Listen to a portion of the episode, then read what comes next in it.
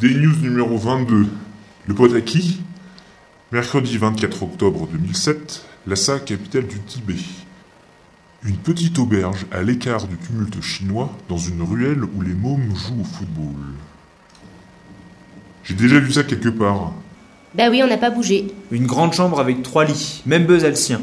Les gérants sont un couple de jeunes chinois super sympas, gentils, discrets et serviables. Un miracle ici. Et on a rencontré plein de cyclo-voyageurs super cool, comme Didier, un instit français adorable qui fait de la vidéo comme nous. Et puis nos amis Birgit et Martine nous ont finalement rejoints. Du coup, avec tout ça, on traîne un peu avant de redécoller. Vous quittez Lhasa quand, du coup? Demain, on prend la route. Aïe. Un mig? Tout ça nous a permis de passer plus de temps dans Lhasa, de visiter le temple du Jokang. C'est une première dans notre voyage. On assiste ici à des manifestations de foi impressionnantes. Le Jokang est le centre du monde bouddhiste tibétain, maintenant que les Chinois ont transformé le Potala en un musée, à leur profit. Les pèlerins de tout le Tibet débarquent sur la place du Jokang dès l'aube. Un spectacle inoubliable. Hallucinant. Des centaines et des centaines de Tibétains avec des cales aux mains, des tabliers de podiaque pour protéger leurs vêtements, du caoutchouc sur leurs chaussures, et tout ce monde qui se prosterne en psalmodiant. Une marée humaine qui s'allonge au sol pour vénérer Bouddha et les Dalai Lama. Ils ont parcouru des centaines de bornes pour venir ici. On a visité le temple lui-même, qui est le lourd local. Les Tibétains l'explorent en file indienne, religieusement, touchant de la main et du front tout ce qui passe à portée, à tel point que les fresques murales sont grillagées pour les préserver.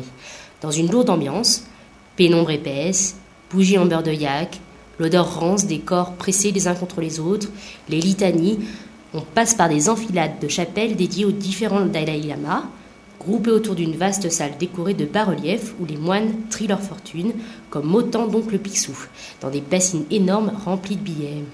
Les dévots glissent des bifetons dans tous les coins.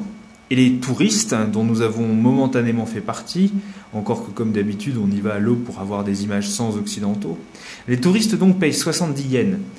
Où va l'argent? On ne sait pas. Les moines tibétains, tout le monde les imagine comme des icônes de la sagesse et de la bonté. Je sais pas bien, moi. C'est en tout cas des businessmen aguerris. Le moindre temple coûte tout... Le moindre temple coûte cher et prendre des photos une fortune, sans même parler de tournée. Je rêvais dédicacer un tournage à la vie quotidienne d'un moine, 1500 yens pour sortir la caméra dans un monastère célèbre. Ça fait 150 euros. Il faut pas déconner non plus. Hein. Vous partez avec quelle impression générale de la capitale tibétaine? Ah, On savait que, comme une bonne partie du Tibet, déjà, la capitale, elle est noyée sous l'invasion chinoise. La plupart des commerces, échoppes, institutions sont tenus par les Chinois. C'est eux les chefs. Et les flics, comme l'armée, sont partout, partout, partout. Complètement parano et stressés au moindre rassemblement. Le jour de notre arrivée, par exemple, on a donc garé Buzz devant le Potala. Comme toujours, en 5 minutes, il y a 35 personnes autour. Les flics paniquent, nous demandent avec l'amabilité qui caractérise les Chinois de dégager, à coups de grands gestes énervés. On s'exécute, non sans râler, et jeter quelques regards noirs et prendre notre temps, enfin, surtout Damien.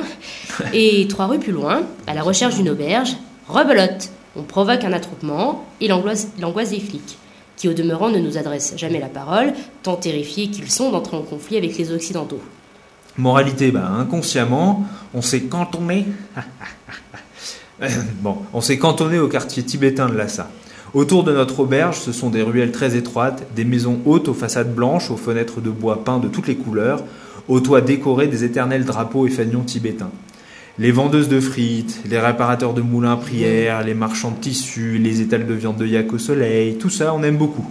Enfin, pas le yak qui pourrait au soleil. Hein. Ni les cochons entiers, aux yeux cousus et aux entrailles qui ah. débordent, n'est-ce pas? Ah, Je passe là. On change de sujet? Le fromage, par exemple? Les Tibétains vendent un seul type de fromage, mais décliné selon plein de présentations. En copeaux, en ah. bloc, à la cuillère. elles sont toutes aussi mauvaises les unes que les autres. On aime bien les Tibétains, hein, leur calme, leur charme, leur discrétion, mais désolé, leur bouffe, elle est pas bonne. On te demande de parler de Lhasa, sinon. Ah ouais, Lhasa, pardon.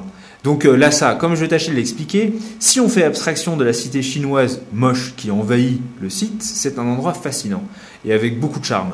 Mais voilà presque dix jours que nous y sommes et ça me semble suffisant pour s'en imprégner et l'explorer. Je suis très heureux d'avoir réalisé un de plus de mes rêves. Ça reste Lhasa tout de même.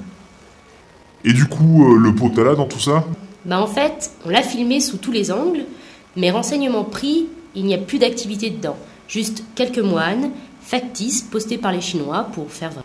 Et puis, euh, payer 100 yens pour sponsoriser l'occupation chinoise et voir les richesses invraisemblables des moines et les tombes en or massifs des Dalai Lama, quand les vrais Tibétains qu'on a croisés sur notre route vivent dans des tentes de peau et mangent du tsampa, matin, midi et soir, bah, c'était pas notre style. On boycotte.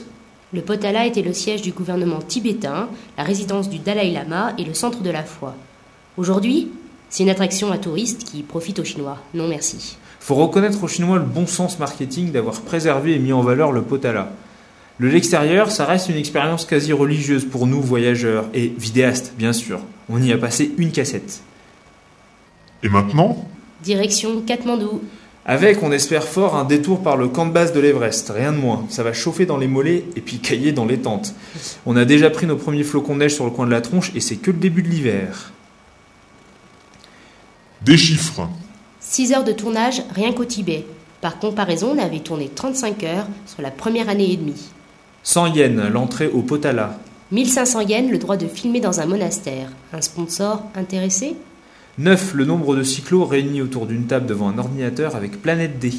20 mails envoyés par Damien à différentes entreprises. 3. Le facteur de multiplication des prix qu'on nous demande dans la rue parce qu'on a des têtes d'occidentaux. Sur quoi on se regarde l'un l'autre scandalisé et on se barre. Et donc on nous court après en nous demandant combien on veut bien payer. 15 yens. Un thé dans un bar branché. Attrape couillon de touriste en clair. 4 yens, 8 petits choux chinois fourrés délicieux. 1400 yens, une nouvelle paire de chaussures pour Damien. 3 nouveaux sponsors pour Planète D. Mavic, Sapim, Chevalbeu et la chasse continue. Tu connais pas un fabricant de moyeux par hasard? Morceau choisi. Et toi, tu viens d'où? Germania. Oula, elle a dû partir avant 44 celle-là. Une belle cycliste allemande anachronique avec son vélo d'époque. Tous nos projets Planète D, c'est bien joli, mais je voudrais faire des enfants un jour. Ouais. Et pas trop tard. Bon ça, putain, c'est bon ça. Hein Non, non, je pensais euh, Planète D avec des enfants, là, c'est super marketing. Nous deux, ou l'horloge biologique de la femme et l'homme d'affaires. Ah, punaise, ça sent l'IA comme dans le temple du Yogang. Maude, baroudeuse française, pas séduite par le momo tibétain. Maintenant que je vois vos vidéos, j'ai qu'une envie. euh, retourner dans le cache-gare et tout refilmer. Dino, cyclo-voyageur italien et vidéaste.